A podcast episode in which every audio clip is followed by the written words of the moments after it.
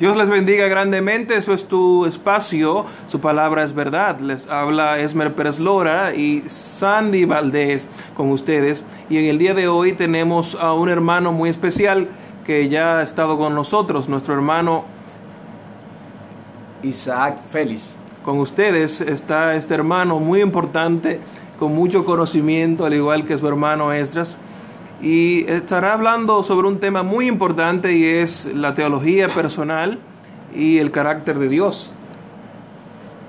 ¿Y qué nos puedes decir acerca de esto, mi hermano? Bien, es un placer estar una vez más aquí con ustedes en este espacio compartiendo la palabra de Dios. Bien, como ha dicho nuestro hermano Esmelo, hoy vamos a hablar acerca del carácter de Dios, teología propia o doctrina de Dios. Eh, la doctrina de Dios también se le dice teología propia porque la palabra teología significa estudio de Dios, por lo tanto eh, la doctrina de Dios es el estudio de Dios propiamente. Y lo que examina esta rama de la teología son los diferentes aspectos del carácter de Dios que tradicionalmente se conocen como los atributos de Dios la mejor forma de conocer algo o alguien es a través de sus características, sus cualidades. Y Dios ha dado a conocer sus características, sus cualidades, que en el caso de Él son perfecciones. Y la ha dado a conocer a través de las escrituras y a través de su revelación universal, que es la naturaleza. Recuerden que las escrituras dicen que los cielos cuentan la gloria, de, Dios, el firmamento anuncia las obras de sus manos. Y conocer a Dios debe ser una prioridad en la vida de todo ser humano. El principal objeto de estudio de los individuos debe ser Dios y no el hombre, eh, ya que este es el conocimiento más elevado que puede existir, conocer a Dios, y esto le provee sentido a nuestra vida. Eh, Jesús dijo que esta es la vida eterna, que te conozcan a ti y a Jesucristo y a quien tú enviaste. Amén. También tenemos la presencia de nuestro hermano Esdras Félix. Esdras. Eh, Dios le bendiga a todos. nuevamente acá con ustedes, me siento honrado de compartir Qué bueno, qué bueno de verdad estar nuevamente con ustedes aquí compartiendo un episodio más. Y este tema que realmente es de primer orden para nosotros los creyentes, creo que eh, se convierte en, en gran comisión también, porque en la manera que nosotros conocemos a Dios, reconocemos también la necesidad que tenemos de Él. Y a mí me gusta la profundidad de la autodefinición de, del Dios mismo, porque nosotros podemos encontrar desde Génesis hasta Apocalipsis, la descripción de las características, eh, los atributos de Dios.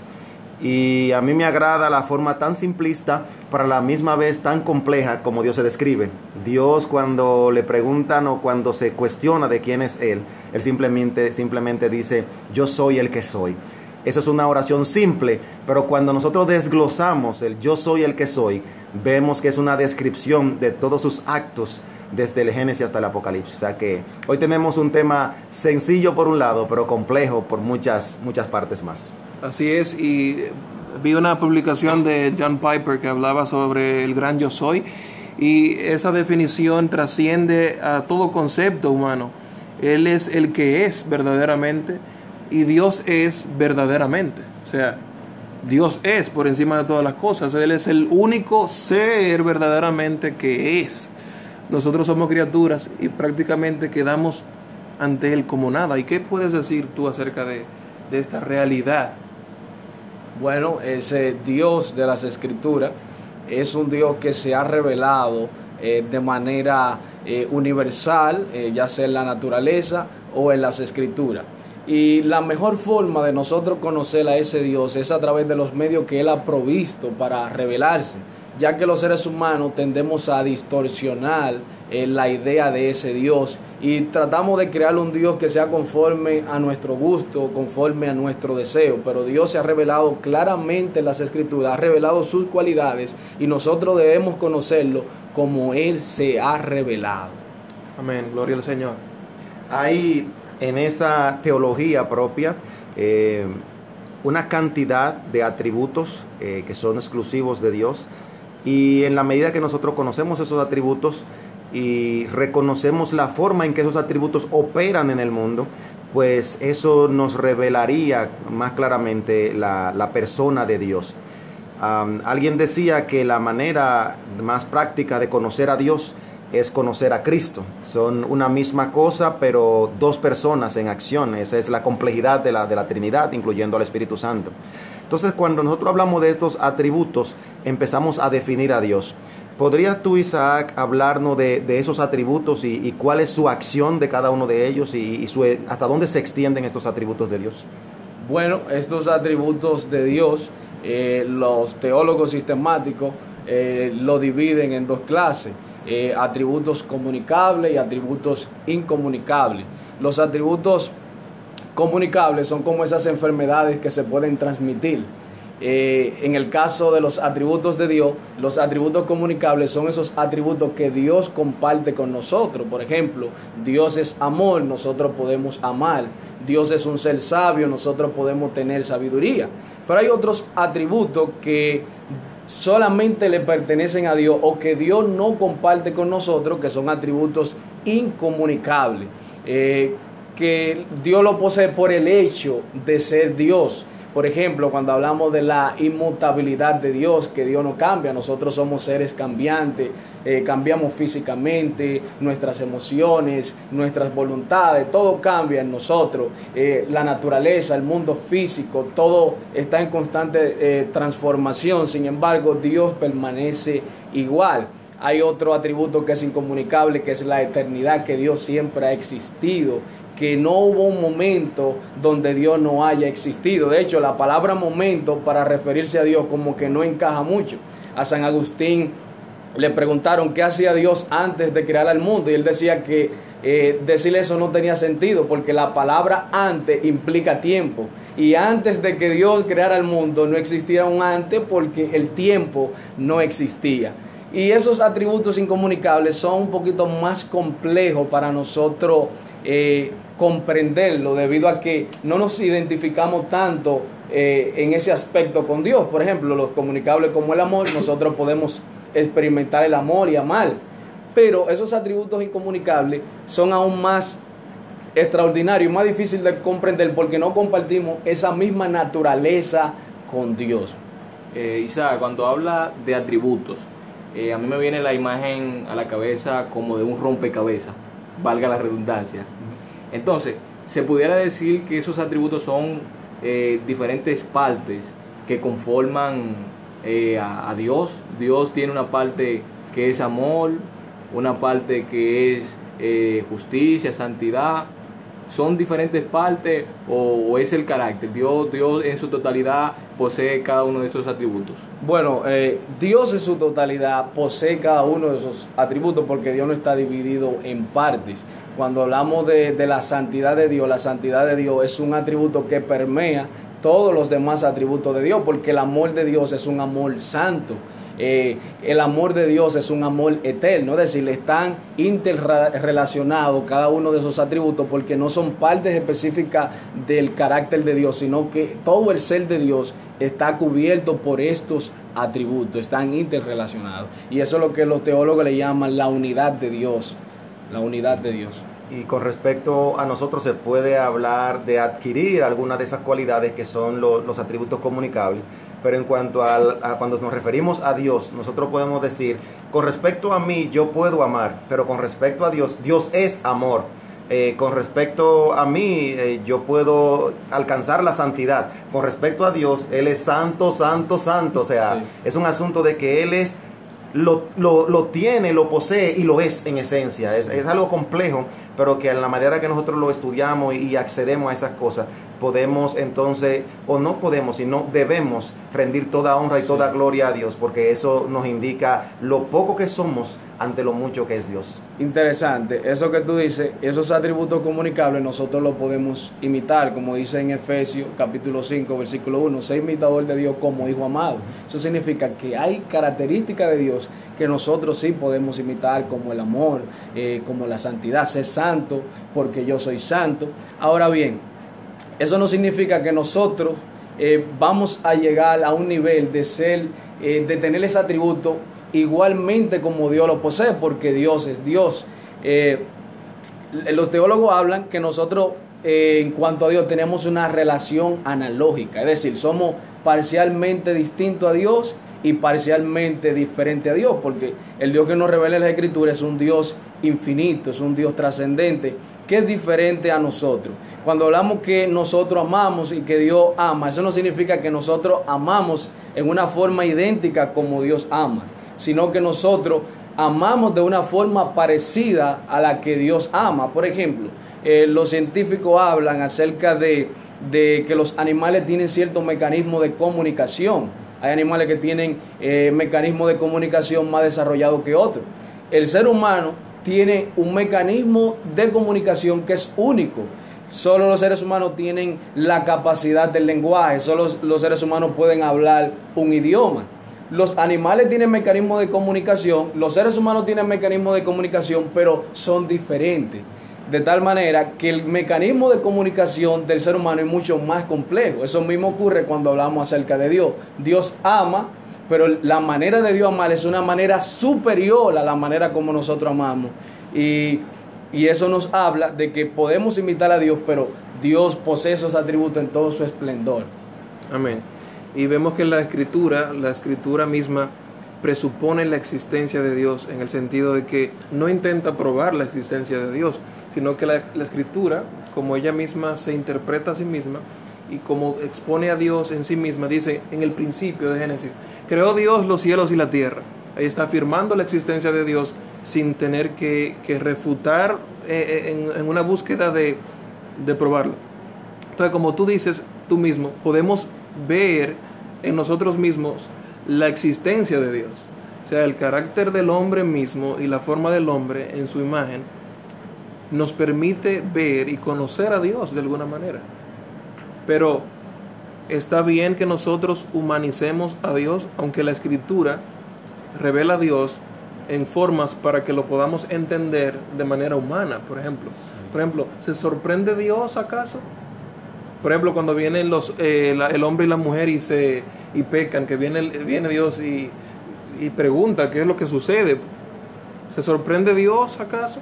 Podríamos decir, pero la escritura hace que nosotros entendamos humanamente o podemos nosotros humanizar a Dios al punto para entenderlo mejor. ¿Qué, qué, cuál es el juego de esto? Bueno, eh, las escrituras se utiliza mucho el antropomorfismo, que es cuando eh, los escritores bíblicos eh, en su discurso, en, en, lo que escribieron, presentaban a Dios con cualidades humanas eh, o con características humanas. Por ejemplo, está claro en las escrituras que Dios es un ser espiritual. Eh, Jesús no dice en Juan capítulo 4 que Dios es espíritu y eso significa que Dios no está compuesto por ninguna materia, Dios no es un ser físico. Sin embargo, vemos en, en algunos pasajes bíblicos del Antiguo Testamento eh, que nos dicen cosas como los ojos de Jehová rodean la tierra, todavía no se ha cortado el brazo de Jehová para salvar. Eh, esas expresiones es una manera como Dios desciende al lenguaje humano para que los seres humanos puedan entenderlo. Así como un padre comienza a imitar la manera como su bebé habla, eh, es la manera que Dios hace. Dios codesciende para que nosotros podamos entender sus atributos, para que podamos entender su carácter. Pero hay personas que tienden a, a humanizar a Dios. Y cuando hablamos de humanizar a Dios es que eh, tratan de hacer un Dios eh, limitado. Tratamos de limitar a Dios, los atributos de Dios, la característica de Dios, y hacemos un Dios que está conforme a, a nuestro deseo, a lo que nosotros creemos. Y eso tiene que ver con, con la naturaleza pecaminosa del ser humano. La escritura dice en Romanos capítulo 1, versículo 18, que la ira de Dios se revela desde el cielo contra la injusticia e impiedad de los hombres que retienen con injusticia la verdad de Dios. Y dice que lo que de Dios se conoce le es manifiesto porque Él se lo manifestó. Las cosas invisibles de Él, como su eterno poder y deidad, se hacen claramente visibles desde la creación del mundo. El ser humano, Dios se ha revelado claramente en las escrituras y la naturaleza, pero el ser humano rechaza a Dios de la manera como Él se ha revelado y crea su propio Dios. Y eso es muy peligroso porque tener ideas erradas acerca de Dios, eso es idolatría. Jesús le dijo a la samaritana, ustedes adoran lo que no conocen. Cuando nosotros tenemos una adoración que no es movida por un conocimiento correcto acerca de Dios, la Biblia nos enseña que eso es idolatría. Sí, efectivamente. Alguien dijo que nuestro concepto del carácter de Dios va a afectar la forma en que nosotros nos acercamos a Él. Así que si nosotros tenemos un concepto errado, errado de los caracteres o del carácter de Dios, nosotros vamos a acercarnos a Dios de una manera equivocada. Lo mejor es saber que los mismos eh, versículos nos dicen, los cielos cuentan la gloria de Dios. Así que si el hombre mira a Dios, podrá conocer a Dios y entonces tendrá una respuesta aceptada y correcta con respecto a Dios. Eh, Isaac ha hablado sobre conocer a Dios. En una ocasión leí un refrán eh, que utilizaban los cristianos medievales y ellos decían que lo finito no puede contener lo infinito. Hoy en día nos encontramos con personas deístas que dicen creer en la existencia de Dios, pero ellos dicen que Dios no interviene y que no es posible conocer a Dios. Ahora, la pregunta que yo te tengo es, ¿es posible que el ser humano pueda tener un conocimiento absoluto de Dios? Eh, no es posible tener un conocimiento absoluto acerca de Dios. Cuando hablamos de conocer a Dios, no estamos diciendo que el ser humano puede tener un conocimiento acabado acerca de Dios, sino que puede conocer a Dios en parte, porque Dios es un ser eh, infinito. Y como dice un refrán eh, que utilizan los, los teólogos de, de la Reforma, decían que lo finito no puede eh, contener lo infinito. Si Dios es un ser infinito, nosotros siendo finitos no podemos comprenderlo a cabalidad. Pero sí podemos conocerlo en parte y podemos tener el conocimiento necesario para nuestra salvación. Dios eh, es, es un ser que podemos pasarnos toda la vida estudiándolo y nunca estar satisfecho con el conocimiento que hemos obtenido acerca de él. Y no solo toda la vida, sino en la eternidad vamos a estar conociendo a Dios. El conocimiento de Dios es un conocimiento que humilla al hombre, porque Dios no es de esa materia que uno puede manejarla el dedillo, sino que mientras más escarbamos, mientras más escudriñamos acerca de Dios, más insatisfechos estamos acerca de lo que sabemos acerca de Él. Por eso eh, Charles Spongler decía que esta es la ciencia más vigorosa, la, perdón, eh, esa es la ciencia más encumbrada, la filosofía más vigorosa. Este tipo de conocimiento de Dios es el conocimiento más profundo que puede existir. O sea que vemos aquí ya términos filosóficos en cuanto a la materia y vemos cómo el hombre se trata de explicar a sí mismo y cuando ya llega el término de Dios, ya hay un punto en donde se va infinitamente contemplando este ser, pero Dios mismo no se revela totalidad, porque ni siquiera podemos merecer tal plenitud. O sea, esto es tan profundo y tan complejo que ni siquiera el hombre puede merecer que Dios se le revele. O sea, Dios se ha revelado en su misericordia, en su amor a nosotros, pero sin merecerlo nosotros. Y esto es una obra de gracia.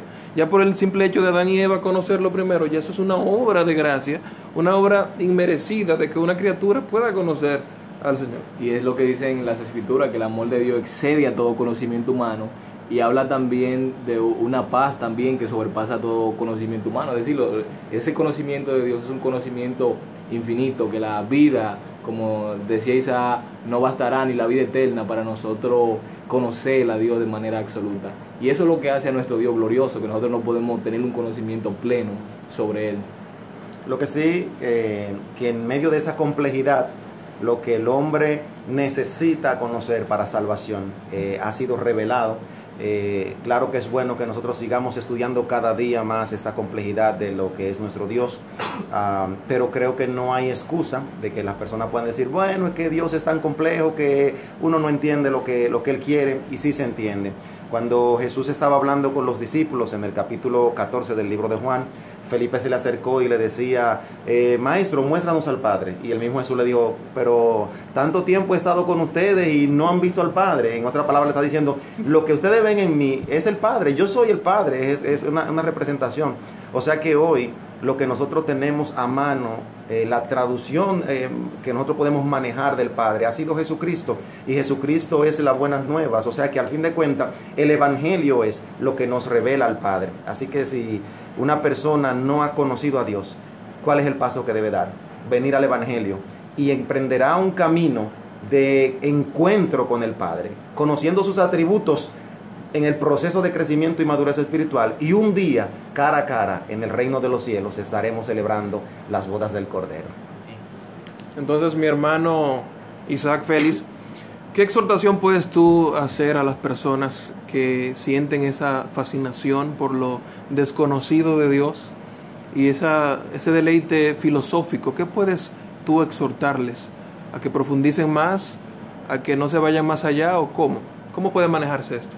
Bueno, eh, Dios se nos ha revelado en la naturaleza y se nos ha revelado de manera especial en las escrituras. Y todo creyente que quiera conocer a Dios debe escudriñar las escrituras y allí va a ver todos los atributos de Dios, la característica, lo que Dios ha dicho sobre él, que él es un ser personal, pero también él es un ser infinito. La Biblia nos presenta la, la idea más coherente acerca de Dios. Hay diferentes cosmovisiones que presentan una idea acerca de Dios, pero ninguna cosmovisión nos presenta una, eh, una idea tan clara acerca de Dios como la cosmovisión bíblica.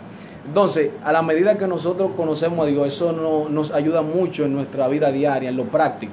Porque el conocimiento de Dios no solo es para inflar nuestra mente, no es para que nuestro, nuestro conocimiento crezca, sino que eso tiene una implicación práctica, eso hay que aplicarlo eh, práctico. Eh, hay, alguien hacía la diferencia entre eh, conocer cosas acerca de Dios y conocer a Dios. Eh, esta tarea de conocer a Dios no solo es una actividad intelectual, sino que ese conocimiento acerca de Dios debe transformar nuestro corazón. Y eso es lo que implica conocer a Dios de una manera personal. A medida que nosotros conocemos a Dios de manera personal y adquirimos ese conocimiento acerca de Dios, eso va a impactar nuestra vida. Por ejemplo, si yo conozco que Dios es un ser soberano en medio de las tribulaciones y los momentos difíciles, yo voy a estar tranquilo porque entiendo que no hay nada en este mundo que escape del control, del dominio de Dios. Si yo entiendo que Dios es todopoderoso, yo estaré confiado en los momentos difíciles porque no hay nada en lo cual Dios no pueda derribar, Dios no pueda destruir. Él tiene poder ilimitado para todo. Entonces los, los, atributos de Dios nos ayudan en nuestra vida práctica, eh, en nuestro caminar como cristiano. Cuando conocemos los, los atributos de Dios, bailamos a la armonía del carácter de Dios. Pero también eso fomenta nuestra vida de adoración. Eh, el conocimiento que nosotros adquirimos acerca de Dios es como, es como la leña que ayuda a encender el fuego. A la medida que nosotros conocemos ese carácter, esa inmensidad de Dios, esa profundidad de Dios, eso nos motiva, nos eleva cada día a querer y adorarle más y entender que Él es el ser supremo y que no hay nadie como Él. Excelente, excelente. O sea, uh, creo que una vez más hemos sido edificados grandemente con estas eh, enseñanzas y estos aportes. Eh, Esmer, creo que estos asientos que han utilizado estos dos hermanos, tanto Esdras como Isaac Félix, eh, no deberían quedarse vacíos. Debemos hacer uso de esos asientos con ellos con más frecuencia porque realmente la, la forma en que nutren nuestra audiencia es, es excelente. Gracias a todos ustedes por escucharnos en este eh, nuevo episodio, en este podcast sobre el carácter de Dios y la teología propia. Creo que hasta ahí está bien, hay muchas cosas más que hablar pero hay que tomar un tiempito para digerir estas enseñanzas. Esmer, si puedes despedir este episodio. Así es. Damos gloria a Dios por este momento y sigamos profundizando en el conocimiento de Dios, su carácter para edificación y crecimiento espiritual. Dios le bendiga y gracias por escucharnos. Esto ha sido su palabra es verdad.